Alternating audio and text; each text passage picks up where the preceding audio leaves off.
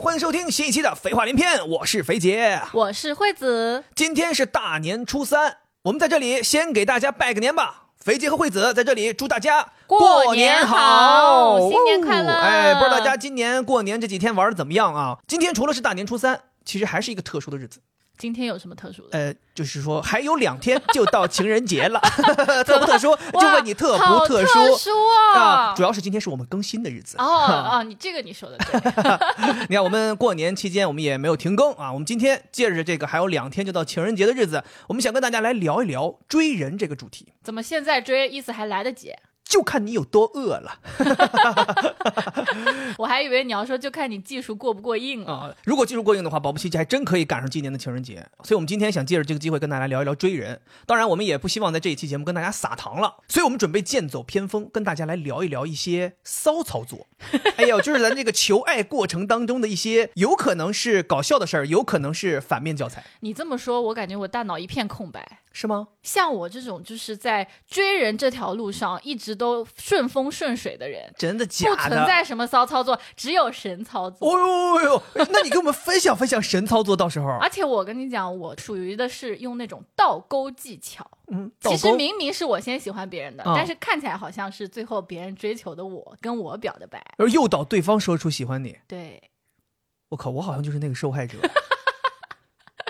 天哪！我回头想了想，明明是你喜欢上的我，但是最后好像是我跟你表的白。但我知道你的骚操作好像还比较多一点，我的骚，所以这一期主要还是 由你来骚 骚起来。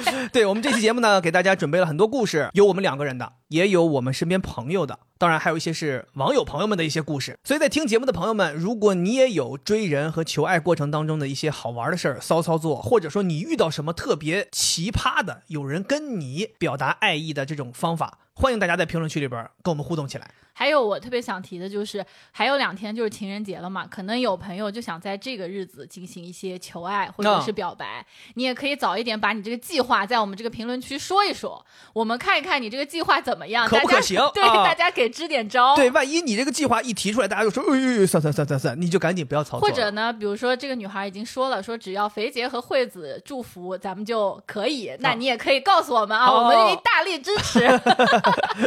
对，今天这期节目呢，不一定能学会去什么技巧，但是呢，可能会告诉你一些什么是不该做的。我觉得大部分应该都不行，啊。全都是搞笑的，因为我们也希望在过节的时候给大家一些欢声笑语。是，既然你刚才提到说我这个人骚操作比较多啊，我想先分享一个我的骚操作。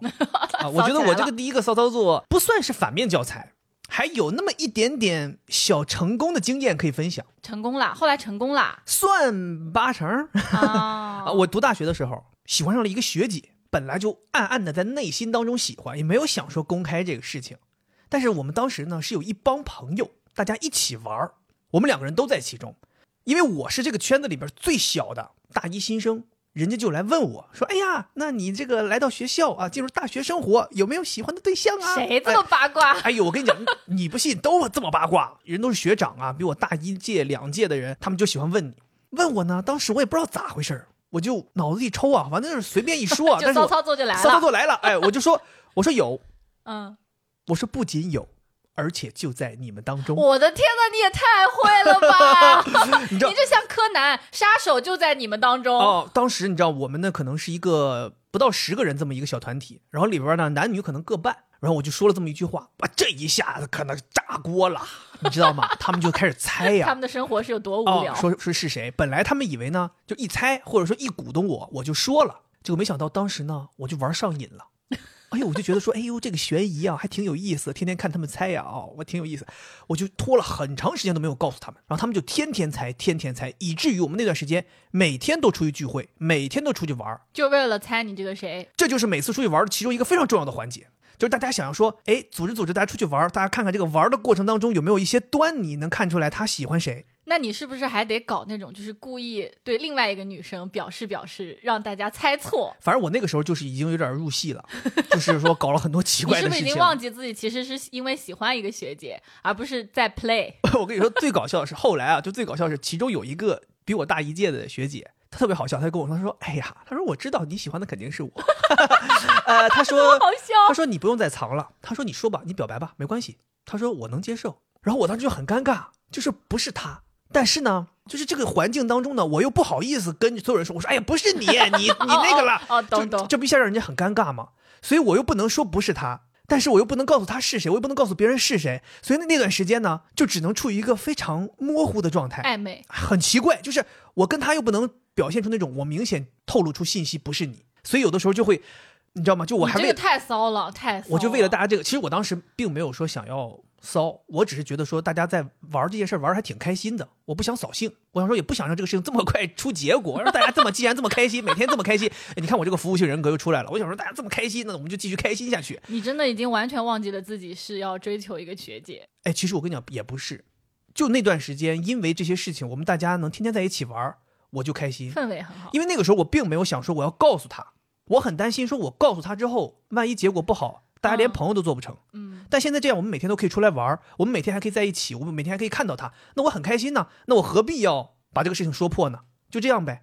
但是就是架不住，造成了另外一位的误会嘛。然后反正就是那个时候，就甚至他已经单方面觉得好像嗯也差不齐了，可能就是这样这个结果吧。就是说我们每次都走得很近，就甚至有的时候出去玩都是我俩走在一起。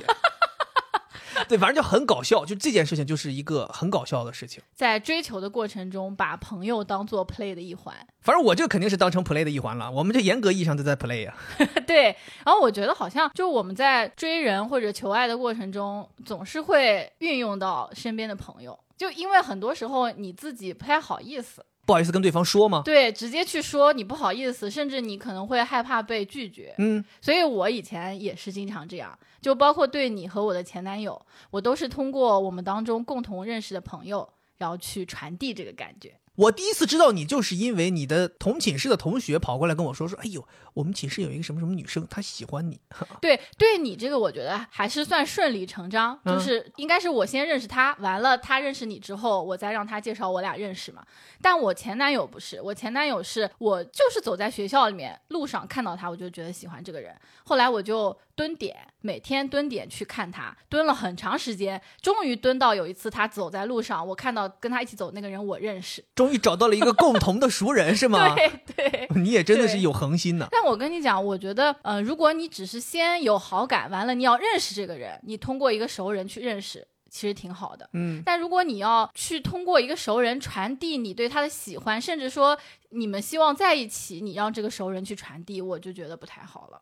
我觉得有的时候会不会，其实当事人本人并没有让朋友去传递的这么清楚，并没有告诉朋友说你去告诉那个人我喜欢他，可能有的时候也不是。可能有的时候咱们做朋友啊，也得注意这一点。就如果你的朋友侧面跟你表达说，我好像对这个人有好感，啊、我想认识他，那你就帮人家建立一个联系，大家认识，千万别一下就跑过去跟人说，嘿，他喜欢你，呃 你看他像个小丑一样，他喜欢你哦。哎，这种在学校里面特别多，嗯。就很多女生，比如说她其实默默喜欢一个男的，然后那个男的走过来之后，朋友就会有那种，哎哎哎，然后那个表情就很奇怪，对方一看就觉得对是这样，对。方就会不好意思。就大家先就正常像朋友一样。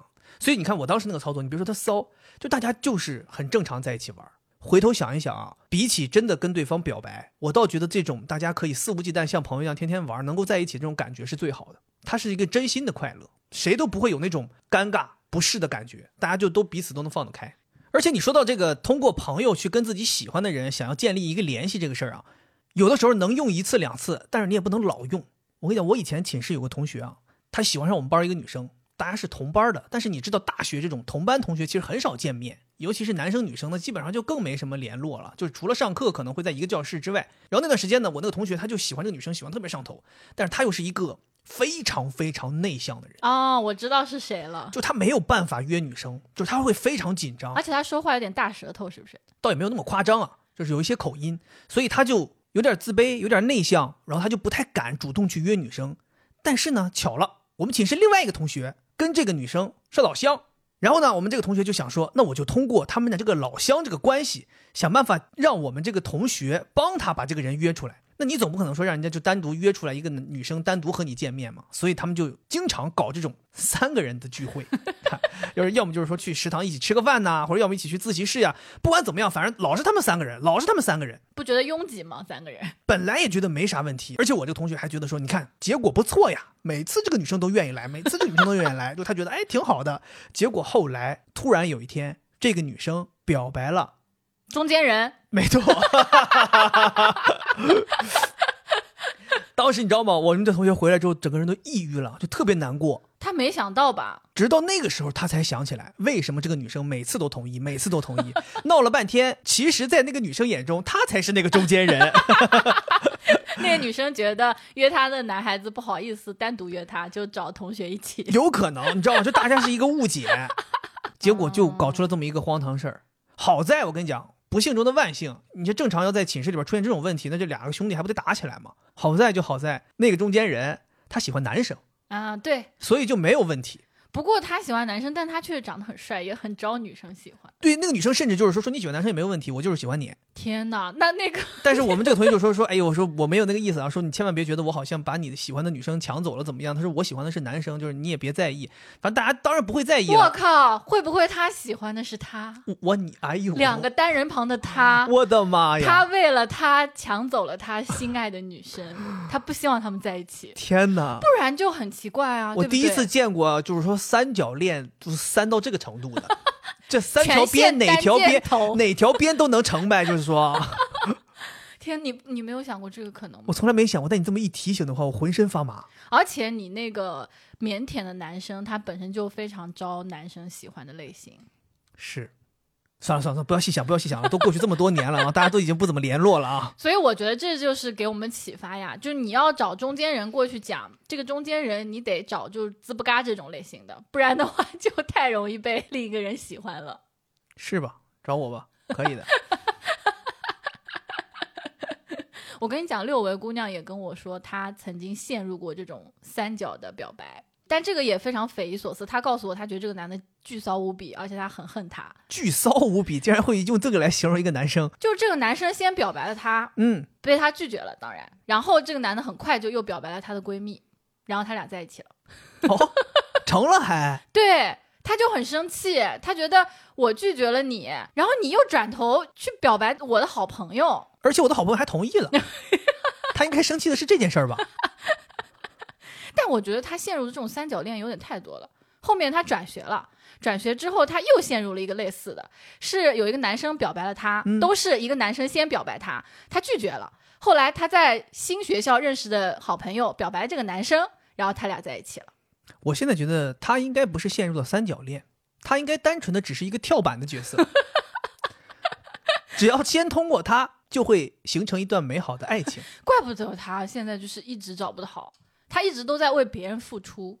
好的爱情永远是站在六维姑娘的肩膀上。六位姑娘，所以说，如果你们想谈恋爱的话，先表白一下六位姑娘哦哦刷起来，刷起来！喜欢六位姑娘，刷起来！六维姑娘说：“我单身也就算了，这么多不是真心的人说爱我，是不是让我有点太心痛了不过他真的是遇到的奇葩特别多。嗯，他除了前面这种之外，还有一种类型，这发生在他读大学期间。他说这是他的一个男同学，同班，但是从来没有讲过话。有一天晚上，他刚洗完澡，床上躺着刷手机呢，很开心。突然一个电话进来，是那个男生，他说：“你下来一下，我有话要跟你讲。”六位姑娘说：“我已经洗完澡了，不想出去了。”但那个男生说：“你就是得下来，我有很重要的事情要跟你讲。”大家都知道六维姑娘是那种特别好的老好人，嗯，所以他就觉得，哎呀，人家好不容易过来，而且非常坚持。这个男的意思就是，你要是不下来，我就在下面打地铺了。所以最后六维姑娘还是下去见他了。下去之后，这个男的就对她表白了。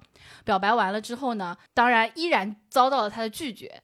结果这个男的还不死心，还要拉着她聊天，并且聊天的方向是：你有没有想过自己未来要干什么？你不能这样子浑浑噩噩，你得想好你之后要干嘛，然后去追求。你要有自己人生的追求。不是表白吗？嗯怎么突然变成了说教？可能他在跟他表白的时候说了一些自己人生的追求啊之类的。哦完了，六位姑娘可能她的拒绝就是说：“哎呀，我现在还没有想过这些呢。哦完了，这个男的就接上话头，就开始：“你得想一想呀，你不能这样，对不对？我们现在是大学生，但是外面竞争很激烈，哦，你应该巴拉巴拉巴拉，你早点提早想好，你看像我这样，我就觉得我的天呐，我觉得六位姑娘算是一个非常礼貌的人了。就正常的人要听到这些话，那扭头就回去就得了呗。你就晾他，他再爱打地铺打地铺。哎，我觉得你这个说的特别好，嗯就是当我们如果遇到这种让你觉得很冒犯这种表白或者追求的时候，一定要直接拒绝掉。对，他其实没有直接拒绝这个人，有的时候我们就是陷入那个老好人状态。对，所以后来这个男生还跑到他家楼下嗯，一模一样，让他打电话必须下来。我怀疑这个男生可能就是比较喜欢楼下，就让他在楼下待着吧。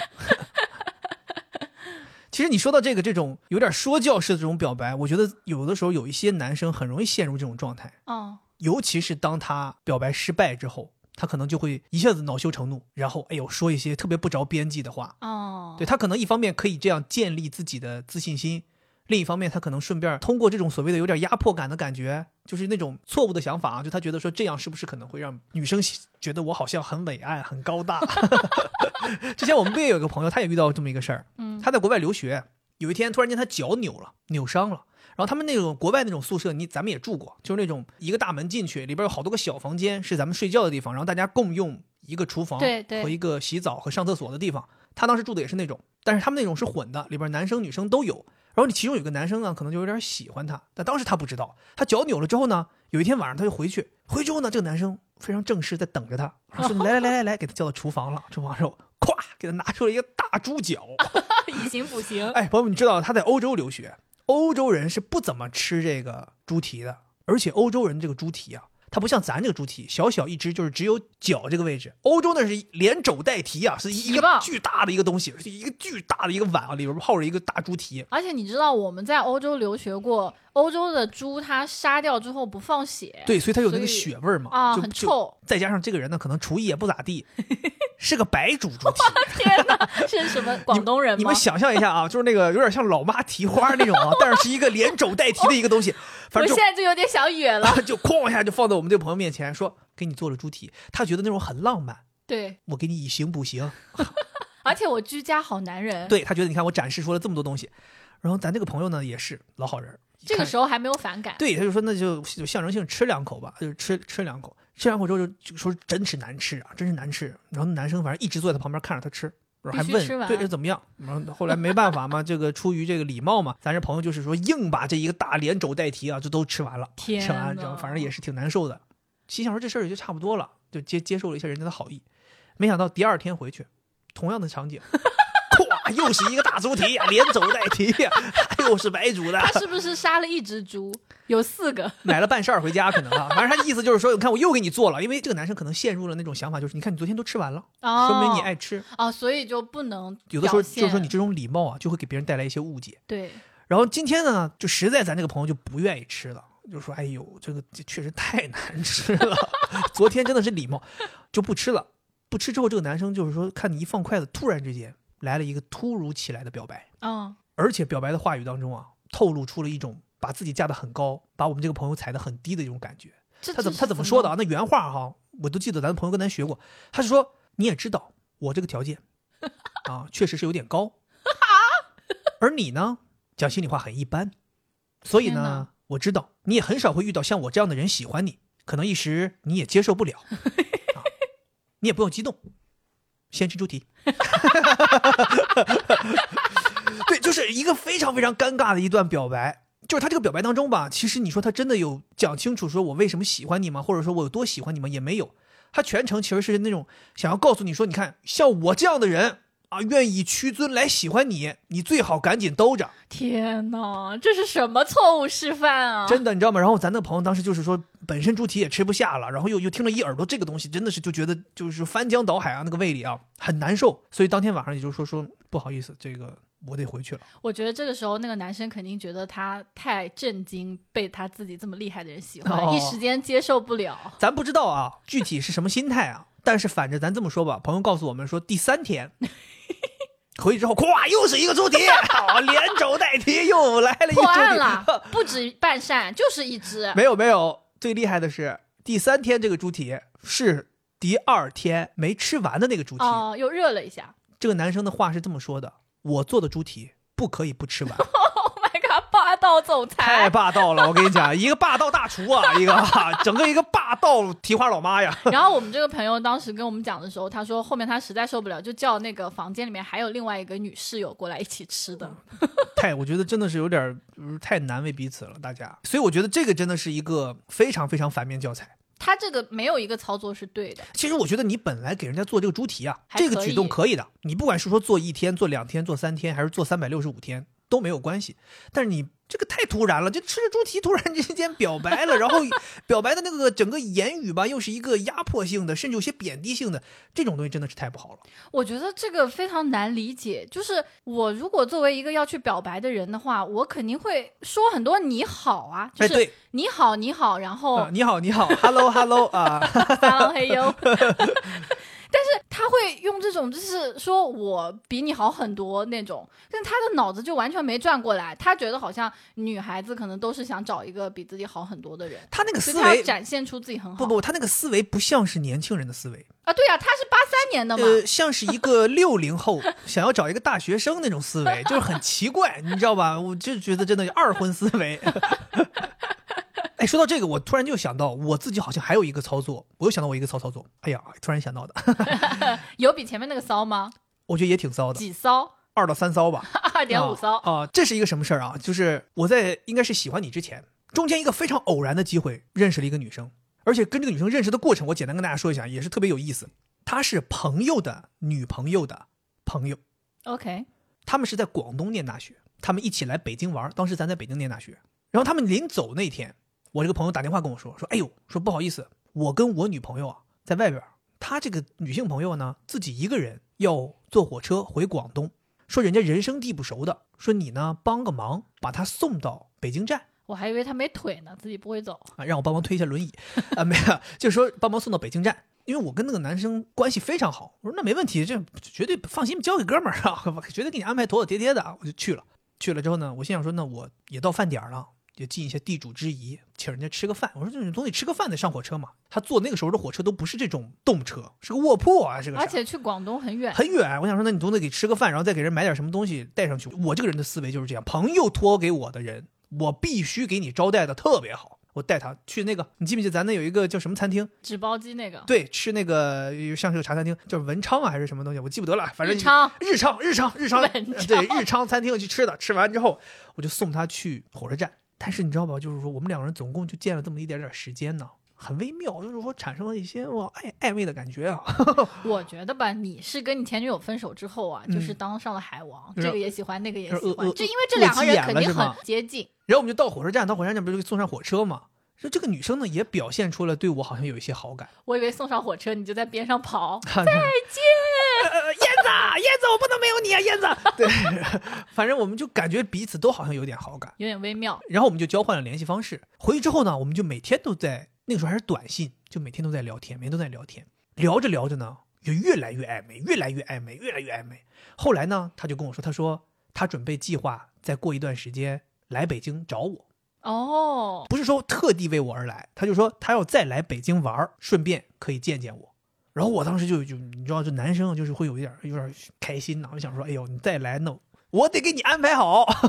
然后他就说，他说，哎呦，想来待几天。然后他就跟我说，他说能不能拜托你提前帮我在你们学校附近找一个酒店，听起来就有点信号啊，在你们学校附近住。因为咱们学校其实那个位置挺好的，而且学校周边的酒店你都知道，它可能都比较便宜。我说没问题，我说我给你找，然后我就去找找找找找了一家，我觉得哎呦，我还去，你知道吗？真的是很用心。我提前跟人家那个酒店前台说，我说你开个房间，我看一看你们这个卫生条件怎么样，品质怎么样。选好了之后，我会跟他说，我说找好了，找了一家，可能五百出头。他说呀，太贵了。他说我这个做学生吧也没有什么钱，他说我就能接受三百块钱左右的。我就想说三百块钱，那你得条件得多差呀。后来我做了一个举动，到我现在我都觉得我自己当时不知道咋想的。我跟那酒店前台说，我说酒店前台啊，我说你到时候给他结账的时候，你就跟他说这个酒店三百一晚，我说多出来的钱我单独给你。我的天呐，这么爱吗？然后我就回去跟他说，我说给你选好了，就那家酒店，我帮你去砍砍价，砍到三百了。我的天呐，然后他说行，那我就住那儿吧。当时就是做了一个一个补贴的行为啊，默默的补贴。默默的来自肥杰的百亿补贴，直接给补上。我当时就是真的就是这种感觉，我就觉得说不能让我喜欢的人住的条件不好，虽然五百块钱也没有好到哪去，但是作为学生，一晚上五百出头，挺贵的了。其实听起来还挺贴心的。他很骚，但是他不是一个坏操作。对，就是我当时其实默默的做了这么个事儿，其实他自己也不知道，可能他到现在也不知道。只不过很遗憾，就是后来我们没有下文，就他也没来。他可能最后在临来之前，他可能就说说，哎呦不好意思，那个有什么别的事儿来不了了。当时还就是挺失望的。然后我们两个人给对方都准备了一些礼物，然后我们就交换了一些礼物，都寄过去了。这段暧昧就就此打住了。哦，对，而且在我们俩在暧昧这期间，你知道我还做了一件事，也是很骚。我每天给他画一幅画，啊，画什么东西呢？就我就会觉得根据今天我们两个人聊天有什么内容，我就画一个什么东西给他。哦，所以那段时间我每天晚上就闷在寝室里，在我自己那个小床上面画画。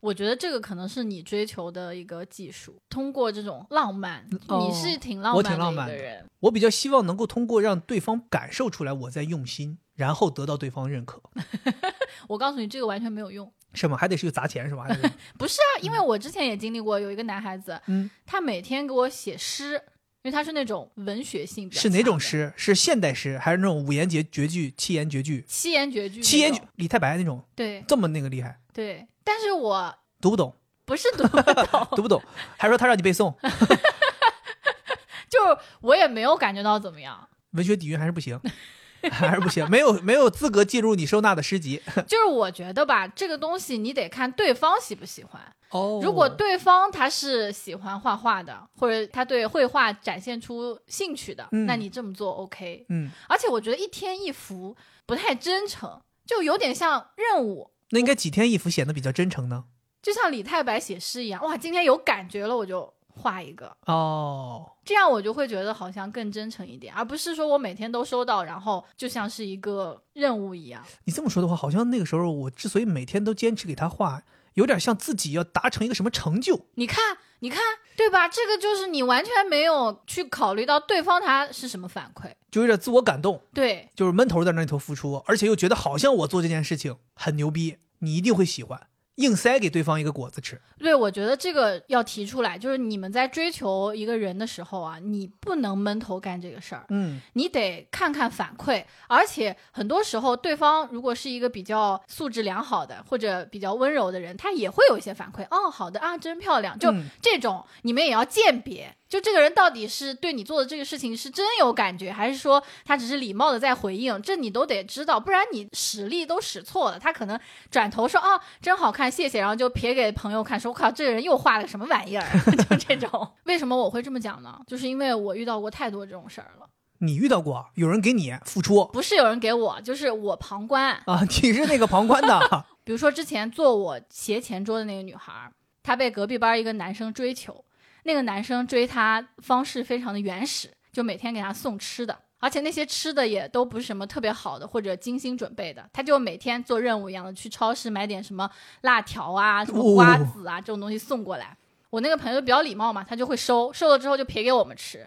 后来我都觉得奇怪了，我垃圾桶嘛？我说你给他点菜，呃明天我要吃旺旺小小酥。哦哦哦，然后这个女生就会去跟那个男生说：“哎，明天我我们要吃旺旺小小酥。哎，那这不是给那个男生传递了错误信号吗？他就说，你看他喜欢，他还点菜了。”我跟你讲，这个男生我们已经跟他说清楚了，哦，不要不要，但是他还是就是每天都送。后来我们就觉得这个瓜子花生真实在吃不下了，才跟他点的，所以后来他也知道自己是冤大头。但他还是一味的在做。哇，那太执着了。他可能觉得你拒绝我，我为了表现我是一个执着的人，我得一直送。哎，这个也是有些人的办法。虽然现在你不喜欢我，但我总觉得，如果我锲而不舍，你有一天会被我打动。而且他觉得你是不是在考验我？哦，你是不是觉得我买不起小小酥？哈哈哈我这个考验难不倒我，我买十包。而 且他会觉得说，那你身边的朋友也很重要。嗯，如果他们吃了，会不会为我说好话？但我们就啊，傻子。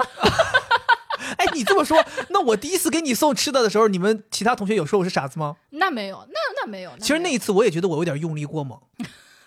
你记不记得？朋友们，你们是不懂啊，就是他送给我的那个稻香村一盒，就是登机箱那个平面的宽度，真的吃的都感觉就是再也不想吃稻香村了那个感觉。当时咱俩刚在一起，对不对？刚表白，刚确立关系，然后我就跑去稻香村，我想说咱那个时候也不知道什么好东西啊，就学校门口有个稻香村，觉得说，哎呀，稻香村这糕点，我当时真的是花了不少钱，好几百。我说给我装装装，我说去样样叔叔都给我装。这个其实就受我爸妈影响，他们就是说平常对身边好的朋友送东西，他们就是毫不吝啬。我也是呼呼装。我想说，你看寝室里是不是得六个人，每个东西都给我来六样啊？就是装装完之后我就送给你，送给你。我记得那个塑料袋拎的老沉了，感觉随时都会掉下 去。老沉了。现在想想确实有点自我感动，就是你觉得好像这个事情对方一定会喜欢。是，而且那个同学他每天去超市买，其实花费的时间不是很长。嗯，我高中的时候还有一个男同学被追求的时候，他收到的那个礼物才叫精致。但是为什么对方送的东西会精致呢？我觉得对方他是一个 gay，我可能是我自己的一些滤镜，就是 gay 他送出来的礼物就格外精致。就什么东西呢？给我举个例子。我跟你讲，现在不是巧克力是那个叫什么哥蒂凡嗯制霸，那个时候不是，那个时候是费列罗。Roche，对，Roche，每天早上会送过来一颗费列罗，一颗费列罗就精致了啊。每天早上一颗。那个时候费列罗是那种有钱的代名词。哦，嗯，然后第二，每天中午会送过来一盒乐扣乐扣的水果，哦，切好的，切好的，而且都是排的，比如说。绿色的哈密瓜配上红色的草莓，绿色的哈密瓜，红色的草莓是间隔着，我以为是排成一个心形的，不是不是间隔着，也很漂亮。对，很漂亮。每天中午还不重样。另外，每天晚上送过来一封小情书。一日三餐啊，对我给你拿捏住了，无时无刻你都得想起我。对，你知道我当时多好笑吗？因为我那个男同学他是个直男，嗯然后高中的时候嘛，大家也不懂，就也不会说特别照顾 gay 的情绪，他就会说，哎呀，男生送的我不要吃，哦，又便宜了我。又便宜了你，每天吃着费列罗，我真的好吃着水果，啊还看着人家的情书。我都感动了，那个情书真的很好，因为我前面那个男生他喜欢周杰伦，嗯，追他的男生也喜欢周杰伦，每天他的那个小情书都是写在一张小小的纸上面，字体娟秀，嗯，都是周杰伦的歌词抄写，再加上一段自己的感悟。哇哦。这个要现在的话，就放到说这个网易云上面，这不还得是一个浏浏览量过亿的帖子啊？我跟你讲，我非常珍惜这个东西，我也不知道为什么我当时巨珍惜。我每天把那个，你真的什么都可，只会害死你。你知道那个费列罗上面不是有一个圆形的小贴纸吗？我每天就收集啊，贴在我桌子上。不是，就究竟是谁的爱情故事？这里边好像不该有你。完了，我们学校有一条河穿过我们学校，我每天晚上都拿那个小情书去河边念自己。我的妈呀！我觉得我太入戏我说了，你，你究竟你到底在干什么？我就磕他俩。你就磕他俩，关键你拿着人家自己的素材在那磕呢。嗯，所以那个男生是愿意把这些东西给你看的。他都不看，完全不看，就是他很害怕，那我问你，你有没有说一度产生了对这个男生的喜爱？完全没有。完全没有。对我只是单纯在磕他俩的感情，哦就觉得人都拒绝成这样了，还每天这样，包括那水果啊什么，当然很好吃了，嗯，导致我可能都胖了。哎，所以你作为女生，你从女生的角度，你说这种锲而不舍真的会打动你吗？对我来说是不会的。但是我自己想一想啊，我似乎感觉我可能会动摇。哎，你好像是这样的人哎。对，就我会于心不忍。哎，我跟你讲啊，你说的这个我是有一点自己的观点，我倒不是完全不会觉得执着让我难受。我希望你的执着是默默的，因为首先你已经发现我可能是不喜欢你的，不然的话你都这样送了，我还没有什么感觉吗？那你已经发现我不喜欢你了，你再继续做你原有的操作，我觉得你好像是不在意我的反馈。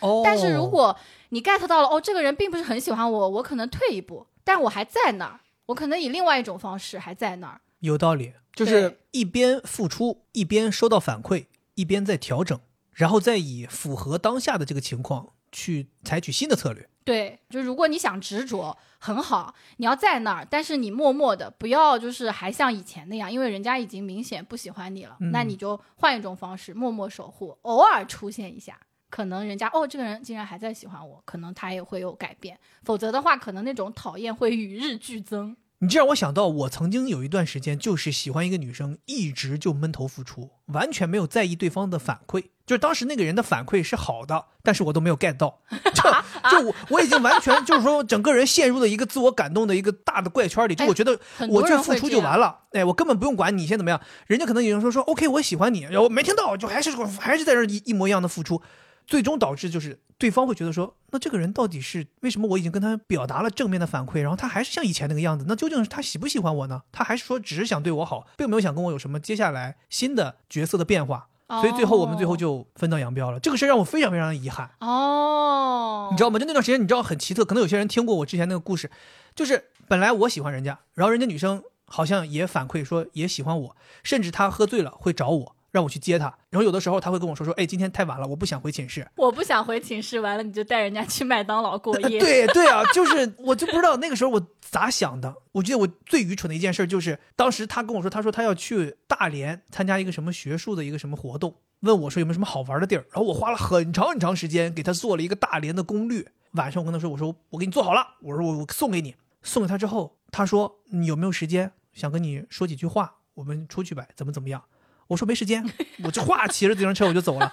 你知道当时那个感觉就很像是那个抖音上那个，你你们看没看过那个有一个人自行车一下子滑倒，问哎呀豆角咋卖的？就那种感觉，就一马上骑上自行车啊我就走了，就晾他一个人在寝室门口。当时我跟你讲，我完全没有想到，我觉得我做的没错，我觉得我已经费这么长时间给你做了个攻略，我接下来回去干我的事儿了。我后来就是回头想嘛，我想说，哎呦，他那天晚上好像还带着我送给他的项链。然后想要跟我说点什么，因为第二天他就要走了，我们可能接下来就一个假期都见不到了。但就因为这一次，我没答应他，我我说没时间，然后我就走了。然后我们两个人后来就再也没有联系过。然后我他还后来还纳闷，为什么他再也不联系我了呢？其实你自己早就已经把这个事情搞砸了，但我当时没意识到，我就只想着说我只要对你好就行了。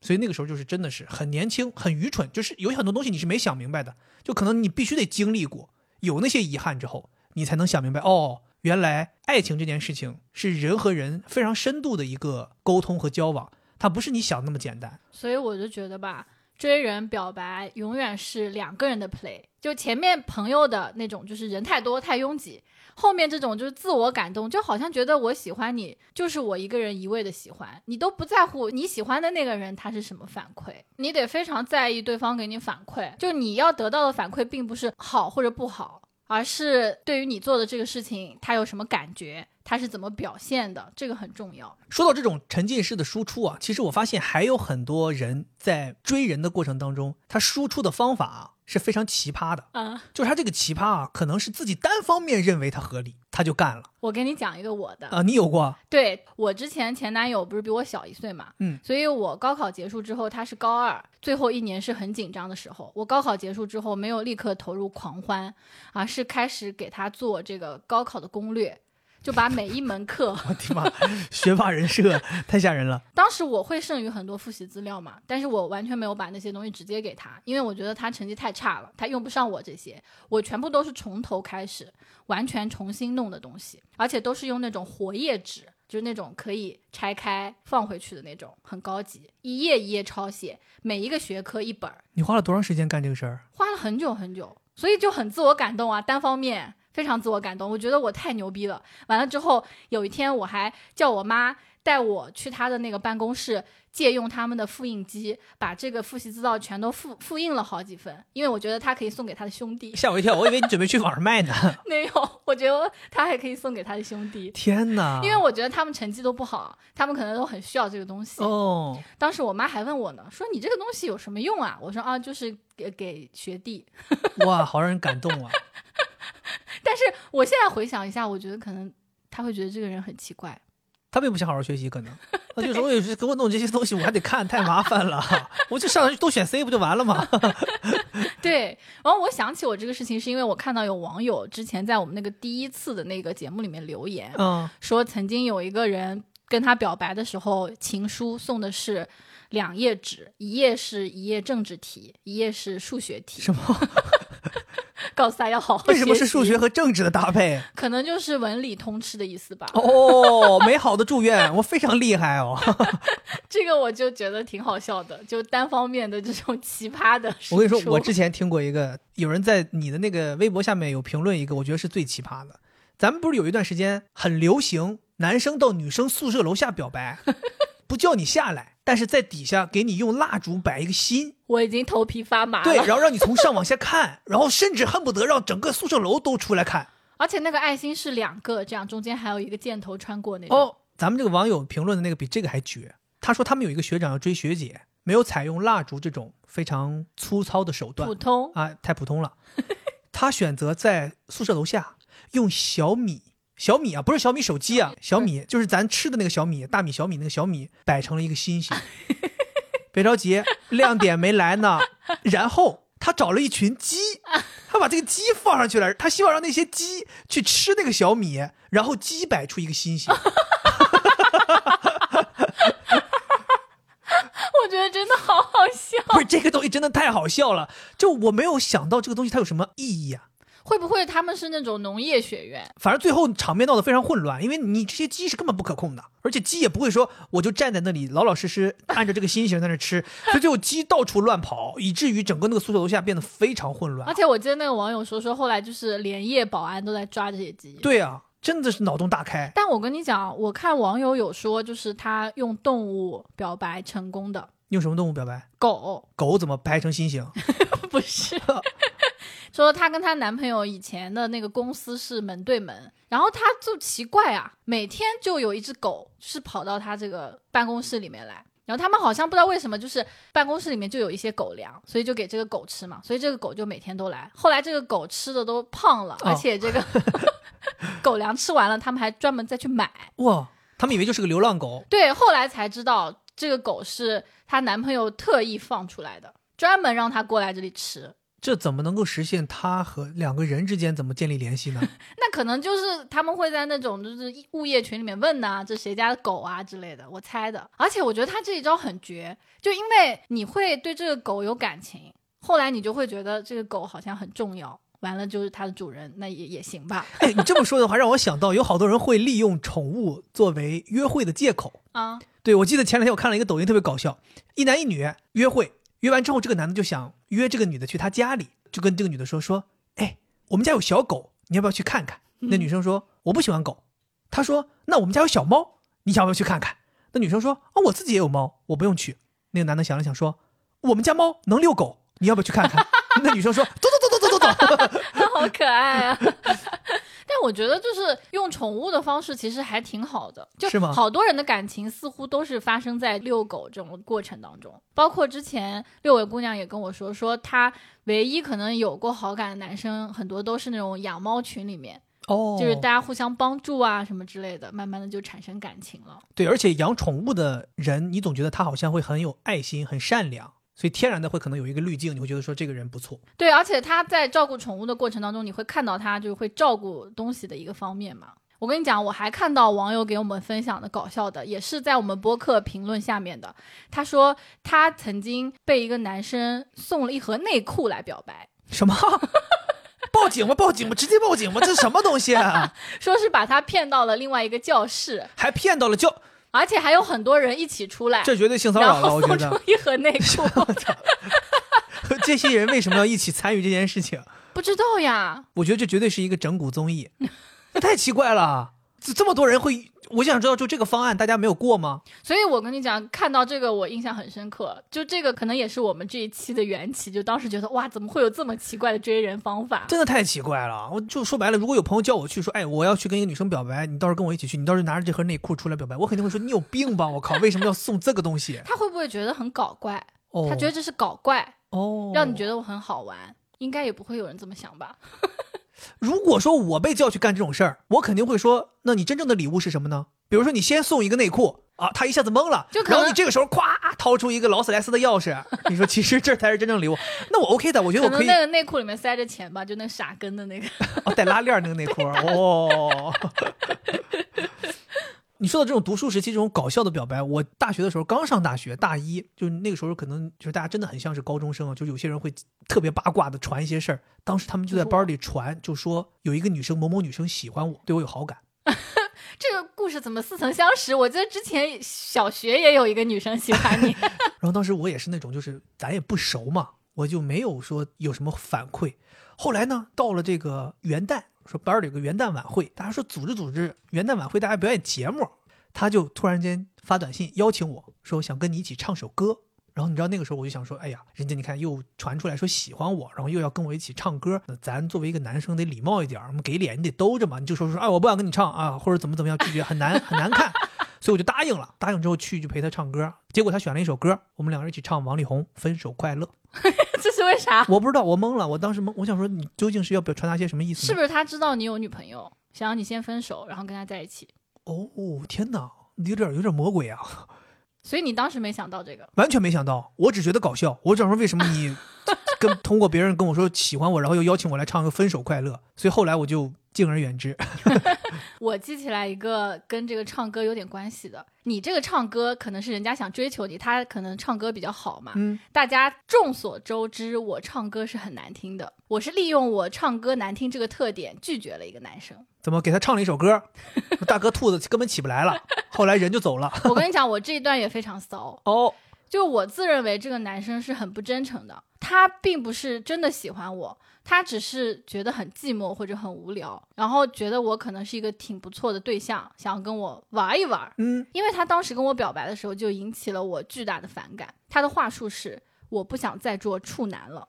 哦还有口，还有大舌头，我不想再做，是吗？没有没有你是不是在暗指什么东北人啊？没有，啊，你你我跟你讲，你不要这样啊！不是东北人，啊是我们那儿的人。你们那儿的人，这个话说完之后，我就很生气，怎么他觉得我是什么坐台的才之类的？真的这个太不尊重人了。对啊，我就很生气。而且你们是学生吧？学生啊，学生是在讲出这么肮脏的话，这还没完，他还约我去约会，去的地方特别奇葩。我们那个学校是一个百年老校，所以有那种很旧的建筑。南方的建筑是那种亭台楼阁，就是木质的，嗯，再加上中间有个花园，里面全是树，所以夏天的时候是有很多蚊虫的。他可能觉得那个地方比较幽闭，又古色古香，他就约我去那个二楼阁楼的柱子后面谈话。但我们两个人在那站着，就是回去之后，我感觉我的腿都变得像玉米一样，不是你就是们那边人也太奇怪，谈话是个什么样的一个约会场面就聊天儿。啊？聊聊天儿就说聊天儿，谈话，反正我就后来就很讨厌他，但是我又出于礼貌嘛，就不太好意思拒绝他。后来就是在什么学校搞中秋晚会，我们就说那我们一起来合唱一首歌吧。谁说的？我你说的？天哪，你是恶魔你！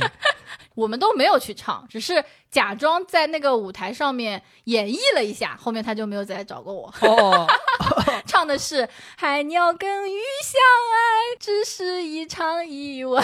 还挑了一首这么难的歌啊！啊，你们是哪来的自信呢？但我跟你讲，就是提他，我就想说，很多人表白的时候说的话很重要。对，就你可能自己觉得这个话很性感，但是别人就觉得很奇怪。然后我看我那个微博下面还有网友留言说，有一个男的跟他表白，说的是“我可以当你的舔狗吗舔狗是没有关系的，”？啥意思？就是舔狗是不是男朋友啊？人家男朋友是有男朋友，舔狗是舔狗，所以你这话说的就很很奇怪。就他可能觉得自己很搞怪，啊然后又是很卑微，他觉得我姿态放的很低，而且我告诉你会对你一直对你好，你还不如直接说我就很想对你好，我觉得这样就挺好的。你说我可以当你的舔狗吗？就有点自作聪明，啊，对然后，自己在那搞笑。就自作聪明啊，嗯那个不想当初男了，不也是自作聪明吗？，对，还有一些人说什么呃，我想做你妈妈的女婿，对吧？就是说一些那种看似好像要绕弯儿，实在一点。对,、我觉得大家这个确实就是你说的，说什么话很重要，不然的话，真的就是都不是说别人说你是小丑，就你说这个话就很像一个小丑。对，哎，我不知道你们有没有经历过那种，有的人想要追求别人，他可能会自己通过一些方式来证明我们已经在一起了，比祈如说祷祈祷，不不不不，比如说刻字，你有没有你有没有经历过有人 刻字？有在学校哪个墙上，或者在哪个树上，我看我们有网友就说他有看过有同学就是在班里的墙上把两个人的名字刻下来，然后中间画一个爱心，就那种感觉好像我们在一起了。不是，他是在寝室的墙上，哦哦在他自己那个床位的墙上，把他们两个人名字都刻了好几遍。结果最搞笑的是，过了一个学期，他表白失败之后嘛，他又喜欢上了另一个人，然后别人就问他说：“那你这个墙怎么办？”他说：“那我就拿了一个海报给罩起来。这种不就就是跟那种我跟女朋友在一起的时候把名字纹到了身上，然后后来又分手了，那这个名字就很尴尬了。”对，我我跟你讲，我以前还遇到过一个更凶的。我初中的时候有一个同学，他有一段时间喜欢上一个女生，他跟女生两个人也关系确立了，在全校大家都知道，但是他就是特别硬。他说我为了表示我对你的爱忠贞不渝，他说我要把你的名字留在我的身上，但是那个时候没有纹身这件事情，他太小了也没办法去纹他不身，知道啊他就选择用刀片儿自己刻，在自己的手腕啊，就这个，就咱说割脉这个位置往上一点儿，用刀片儿给划破了伤口，最后留下了疤，是那个女生的名字，那个女生叫什么名字？应该字不多吧，不然的话，三个字啊，而且三个字，我记得姓是姓黄，所以你想想，她绝对不是简单的几下就能刻完的。我的天呐！而且她当时刻完之后，就是立刻就来找我们这些男生炫耀，说你看我多厉害，然后就流血，然后我们就说你说你这不会感染吧？然后我们还帮他弄酒精消毒什么的。对，反正后来他就自己特别硬，说哎你看怎么怎么样。但最后他们俩也是没到初三结束就分手了，天，但他身上就永永远留这么个疤。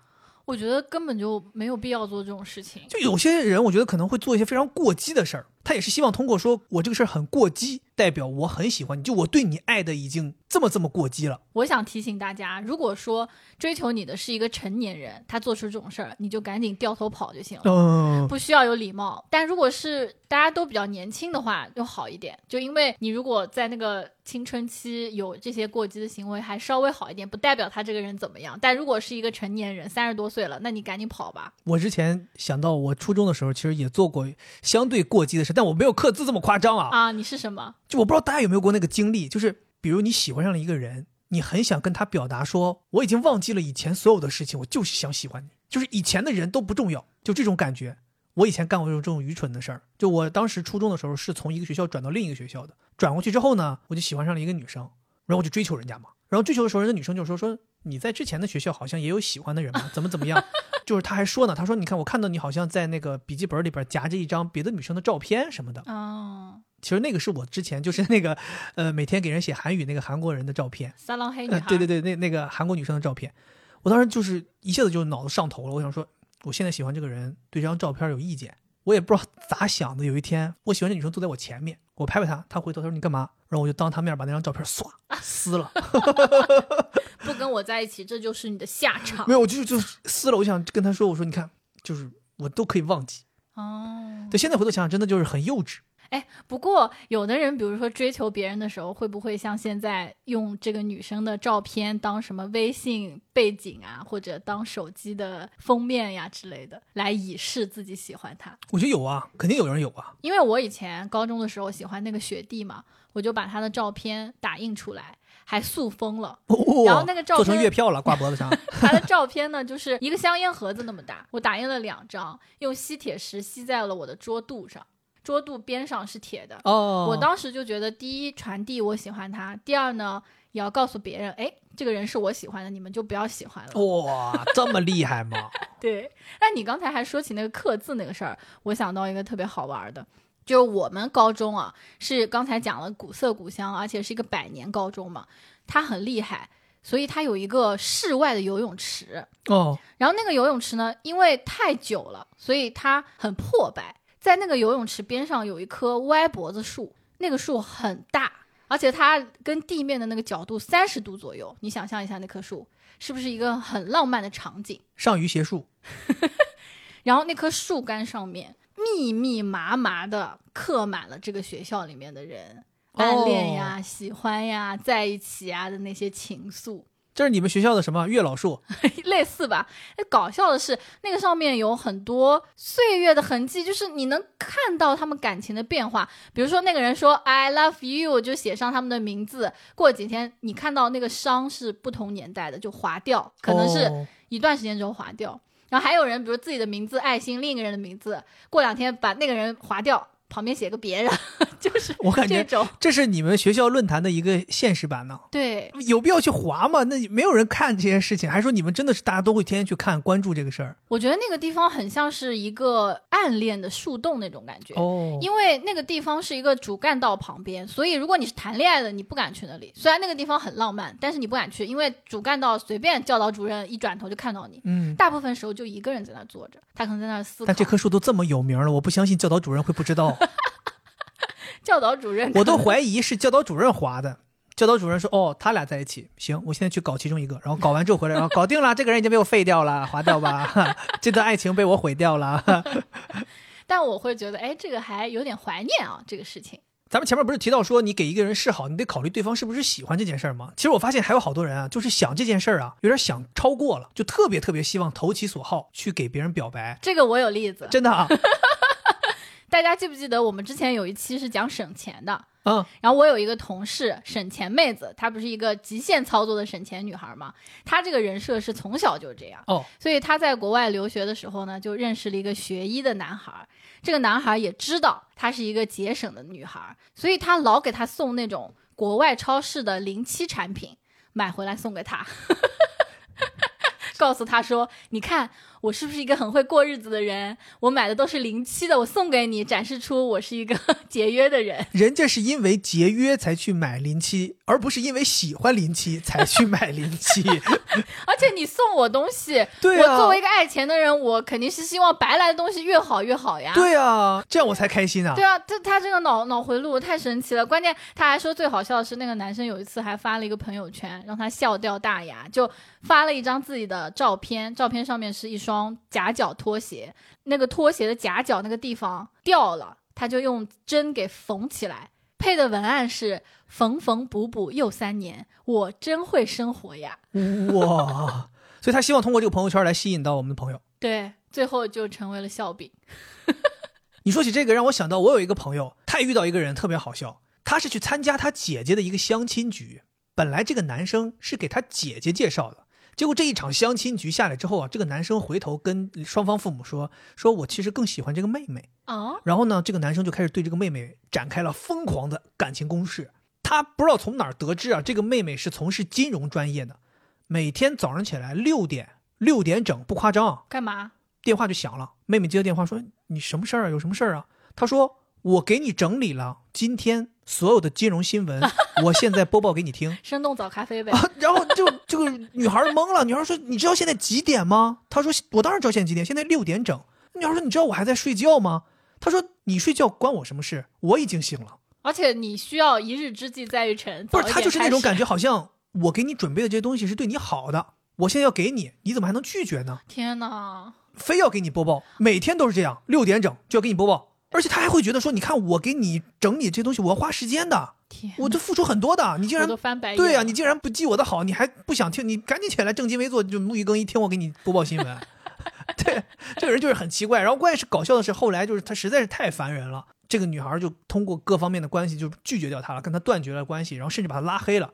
后来通过朋友的朋友得知，这个人又喜欢上了另外一个女生，这个女生是个护士。嗯，结果他依然每天六点打电话给人家，我抢答一下，是不是播报医疗新闻？没错，就是这个人就是极度的喜欢播报新闻，他是让他来做播客吧，挺适合。就是他，就非得是早上六点，他就是自己的作息是这样，他就一定要强迫别人这样，天哪！他就觉得说我要用我认为对的方式来对你好。而且他还觉得这个是投其所好，因为一个学金融的，我给你播报的是金融；另一个学医的，我给你播报的是学医的。而且我还听说咱这个朋友就做金融的这个朋友，她是一个非常喜欢二次元、非常喜欢动漫的这么一个女生。嗯，然后这个男生呢，当时也是为了投其所好，说自己苦练二次元知识，苦练那种动漫歌曲，约咱朋友说去 K 歌。怎么样 K 那个二次元歌？哦，说就准备 K 二次元歌曲给你听，然后 K 了 N 多首，然后就一直在 K。后来就是我们这个朋友说，他 K 这些二次元的歌曲，我一个也没听过，说 K 的都是一个叫什么《圣斗士星矢》的一个这主题曲。这是二次元，它是动画片。对我当时也懵了，我想说，现在《圣斗士星矢》都被算到二次元里了吗？就我都觉得二次元好像跟我们所理解的这些日本动画片还是有区别的吧。就像你总不能说蜡笔小新和哆啦 A 梦是二次元一样，我感觉是，比如说初音未来呀，对现在的鬼灭之刃啊这种，可能是吧？对，而且咱这个朋友他那个年纪，他说我也没看过《圣斗士》，就他比我们小很多，《圣斗士》可能是我们这个或者说八零后会看的比较多的。嗯，结果这个人练了很多很多《圣斗士》里的歌，搁那儿一顿表演，最后完全没有打到人家伤疤上。你说这个，我曾经也有过非常类似的操作，就是我的前男友他很喜欢海贼王，嗯，我为了追求他，假装自己也喜欢海贼王。我把我自己的这个电脑，当时还是个 ThinkPad，外面都贴上那个乔巴的膜。哦，我记得贴纸，对，都给包起来了。万圣节的时候，跟同寝室的同学去欢乐谷玩，把自己打扮成路飞，然后拍照发给他。但其实我自己本人是并不喜欢的，当然后来也喜欢了，但那个时候完全是为了让他觉得，哎，好像这个女生也喜欢，那我们有共同爱好。其实这个有点傻，因为我也听说过很多那种，就是你一知半解。然后你又假装自己很喜欢，人家也觉得，哎，那你也喜欢，我们就讨论讨论吧，一讨论就露馅儿了。我觉得，如果你是真心喜欢对方，说我想要因为喜欢这个人而想要去了解一个东西，没问题，就你可以去了解他，你可以去了解他喜欢的，无论是动漫也好，他喜欢的歌曲也好，还是他喜欢的运动也好，你可以去了解。但就像你说的，不能装着好像我已经很懂了，对，然后好像说我借这个东西跟你去形成一个话题。你倒是不如跟他说，你说，哎，你看这动漫好像挺有意思，我也想看，是啊，对，或者你跟我讲讲这动漫哪儿有意思，对你展现出好奇心，对人家就会觉得哦，你是在意我喜欢的东西的，但是你不知道，那我可以来教你，就而且你还给人家架上去了。人家也可以有一个机会来分享自己喜欢的东西，这才是好的，而不是说，哎，你喜欢这个，哎，我也会，嗯，完了就自己很差。其实你说的这个展示好奇心，这个我觉得真的是，无论是社交还是说在追人的这个过程当中，都是一个很好的开启话题的一个方式。就你始终保持对对方的好奇，你就引导对方多说话了，对方多说话了，你也就多有回应了，你俩就一起说上话了。对，而且你不需要一直展现自己的优点，就你这个也知道，那个也知道。也有的时候你展现一点自己在这个东西上确实不懂，其实反而会显出你是一个很真诚的人。有的人会陷入那种错误的认知，就觉得哎呀，那我是不是得展现出我这个也好，那个也好，人家才会喜欢我？其实不是这样的。你是一个真人，你真人一定是有缺点有优点的。你展现出自己真实的一面，人家才会觉得哦，这个人是真的想跟我交朋友。那我们再试试看。最后，我觉得还有一种让我特别想不通的，就是我是看到很多网友都在说的，说他们都经历过那种就非常摸不着头脑的突如其来的表白。对，就是有些人他可能跟你已经很长时间没有联络了，突然有一天他给你发个微信，然后这个微信就是个表白，就几个月不联系，突然有一天跟你说，哎，我想咱们俩怎么能做男女朋友吧，或者怎么怎么样。对我那条微博下面就有网友分享，而且有好几个，其中一个他说好久没有联系的初中同学突然给他打视频，哦说要娶她。哇，直接求婚了。另外一个是 很久没见的人问他有没有男朋友，他告诉他没有之后，那个人说那我可以当你男朋友吗？对这种事情让我很想不通，就是大家完全没有任何的联系，你也不经常见面，那你究竟是从何产生的这种对方的喜欢呢？其实我之前在社交媒体上看到过一些这种聊天记录，我从那些聊天记录中分析出来的，我觉得大部分都是因为家里面催婚压力太大了。他们聊完这个之后，对方拒绝，就是说，哎呀，我们也很久没见，你干嘛这样？对方就会说，哎呀，那就是说，确实年纪也到了，哎呀，家里面也说了，我就觉得，哎，我们俩好像不错，就是会有这种表达。所以我分析就是，很多这种人都是他觉得我确实找不到了，家里面催的又厉害，年龄又到了，那我就找一个可能现在还单身的人，看看能不能试一下。那就打开微信划一划，看看谁单身，我就跟谁表白了。对呀、而且这种就是一看就很傻。而且他的急切已经让他没有办法慢慢的去接近了，对要直接有一个结果，他就会觉得我不要浪费时间，因为我现在的目标就是我要去结婚了，嗯，所以我就要立刻表白，立刻看能不能行，不行我就换下一个。所以从这件事儿，我就能感觉出来啊，就是这个家长催婚这件事儿，其实都不仅仅是害了自己的孩子，他间接的还害了另外一个家庭。就你说，如果这种事儿真的成了，当然不成啊，我觉得是没毛病的，肯定不应该成。但你说万一，比如说两个人都没想清楚，这个人一个表白，你那个一个答应，两个人咵一下结婚了，三个月之后发现不合适，呱又离婚了。就我是觉得这些东西它本源就是源自于上一代给这一代人的一些婚姻上的压力，导致这一代人完全不思考爱情是什么东西，直接就是操作一个结婚，甚至有些人操作完结婚，操作生孩子，等他们反过伐来一想，发现有问题，就是害了两个家庭，害了很多代人。对，所以为什么这期节目我们讲骚操作很多，没有说太多我们建议怎么追求，是因为我反思了自己追求的一些方法。我觉得最重要的就是你要耐心，嗯，你要慢慢来，你要在两个人互动的过程中不断的去推进。但是现在的人总是很着急，目的性太强了。对，我觉得我没有办法给这样的人一些建议，因为追人他就是很难。一个人要真的喜欢上、爱上你，那得多难呀！对，而且我自己回头想想自己，你看今天聊这些东西，我想想，但凡当我觉得我想要有点操作的时候，你就发现他一定就是错的。就像你说的，需要耐心。我的另一个感受是，大家需要真诚，大家需要让这个情感自然的流露出来，而不是你想要做什么操作，你想用一个什么什么策略。但凡你有这种想法，大概率就跑偏了。所以就是说，大家追逐爱的人的这个过程当中，更多的应该是让自己的感情真实的流露出来。这样的话，即便对方他不喜欢你，他至少见到了那个真实的你。你不会说将来有一天会觉得说，哦呦，我是不是因为这个骚操作，我是不是因为这个装的怎么怎么样，最终失去了这个人？不会，你永远知道说，OK，他不喜欢的就是那个真实的我，那我没什么遗憾的。没错，我在这期准备的时候就去问六位姑娘嘛，她不是给我讲了很多别人表白她、追求她，她拒绝的嘛。嗯，我说那你怎么全拒绝了？我说是不是但凡来给你表白的，你都一定是拒绝？嗯，她说对，她说但凡只要是我不喜欢的，怎么来找我，我都不会喜欢。